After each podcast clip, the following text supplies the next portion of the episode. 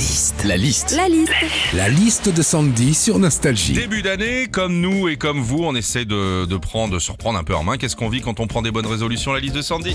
Déjà, parmi les bonnes résolutions qu'on prend souvent en début d'année, il y a le petit régime d'après-fête. Alors, on achète des légumes, euh, des tisanes détox et puis un petit jogging pour faire du sport.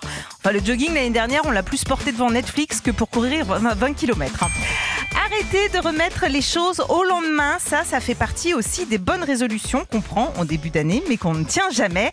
Arrêtez de procrastiner, comme on dit. Vous voyez, moi, c'est ma bonne résolution du 1er janvier et je commence demain.